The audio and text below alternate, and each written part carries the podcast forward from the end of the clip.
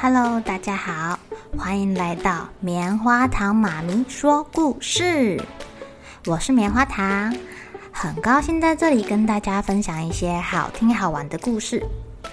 偷偷预告一下，每个礼拜五啊，棉花糖妈咪会跟大家讲一系列的原创故事。身体大公司要告诉大家，我们厉害的身体是怎么运作的哟，千万不要错过了。也欢迎小朋友在听完故事后，把你想到的画面给画下来。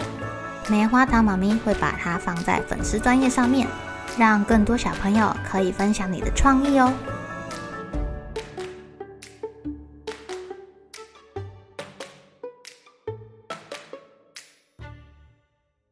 Hello，亲爱的小朋友，今天过得怎么样呢？小猴儿会不会觉得那个小男孩不是他的朋友？然后就不想跟他玩啦。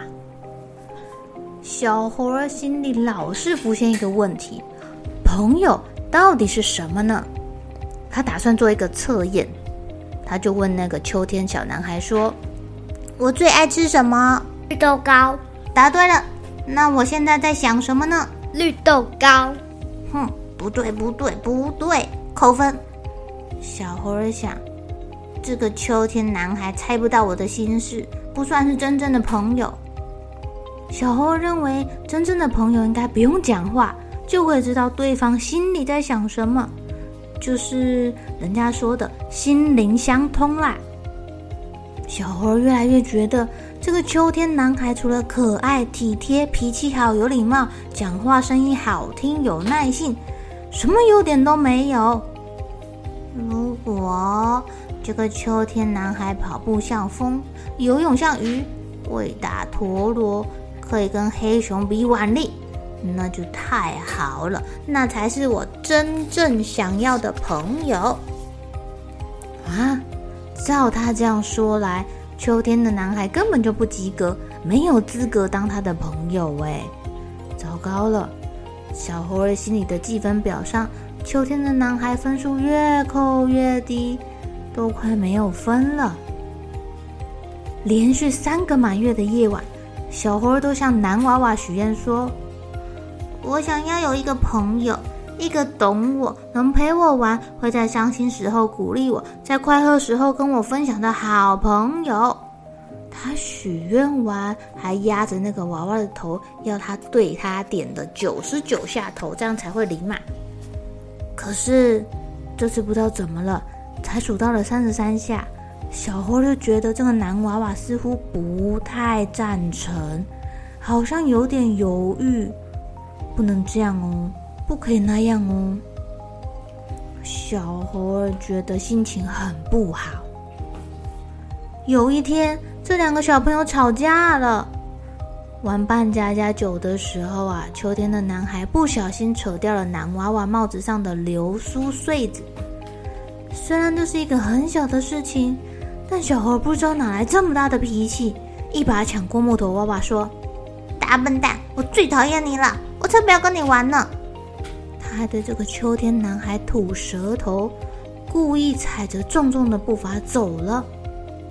走了几步之后，还特别回头跟他说：“你的柿饼难吃死了，根本比不上绿豆糕。”哼。天的男孩捶着肩膀，脸上的表情很悲伤。回家后，小猴儿越想越后悔，他怎么可以这样说话，让他喜欢的这个小男孩难过呢？要不然，明天去跟他道歉吧。可是他心里刚浮现这个念头，就有个声音跟他说：“啊。”不不不，不要！我才不要跟他说对不起呢，是他不好，弄坏了我的点头娃娃。而且那时候如果不是他吃了我的温泉蛋，我早就赚很多钱，买很多绿豆糕了。想到绿豆糕，小猴就更生气了。对，都是他害的啦！还有我在满月的夜晚许愿还没满九次，这个娃娃就被他弄坏了。这下子魔法一定不灵了啦！可恶！可恶，都是那个秋天的男孩，害我永远都交不到好朋友，太可恶了！半个月过去了，小猴一直没有去找秋天的男孩。他除了心里闹别扭之外，还有一个原因，他感冒啦。原来天气越来越冷了，他不小心感冒了，一边发烧一边做梦，梦里常常浮现秋天男孩伤心的脸，他好像在说：“小猴儿，我等你来哟。”然后他的脸变得越来越模糊，最后好像变成了黄澄澄的太阳，在空中晃啊。晃的，好不容易小猴的病好了，他一离开病床，就想要跑到更远的地方去冒险。只是不知道怎么回事，他的心里空荡荡的，好像少了什么。以前那个总是对他笑，跟他说“你好厉害”的那个小男孩不在了。他自己玩了陀螺，觉得没意思。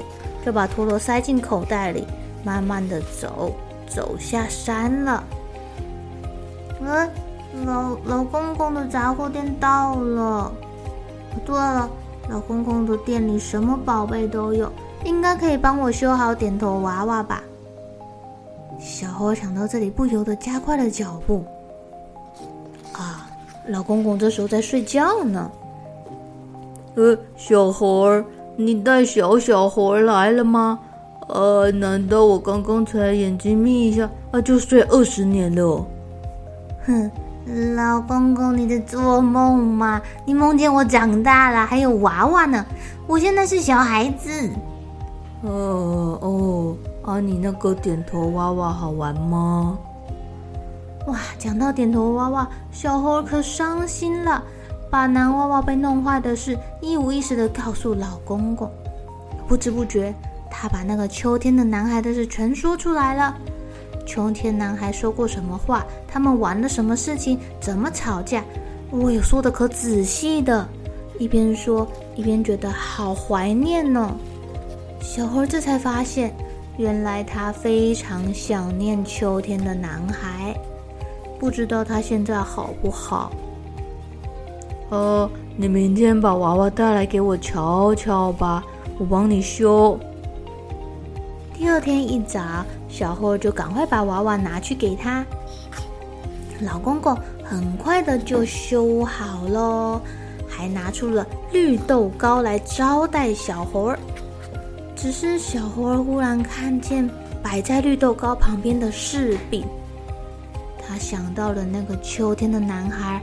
每次来都会给他带好好吃的柿饼，好久没有吃柿饼了。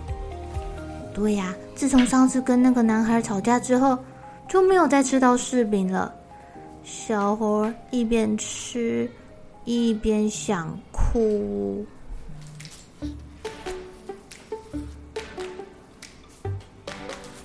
亲爱的小朋友。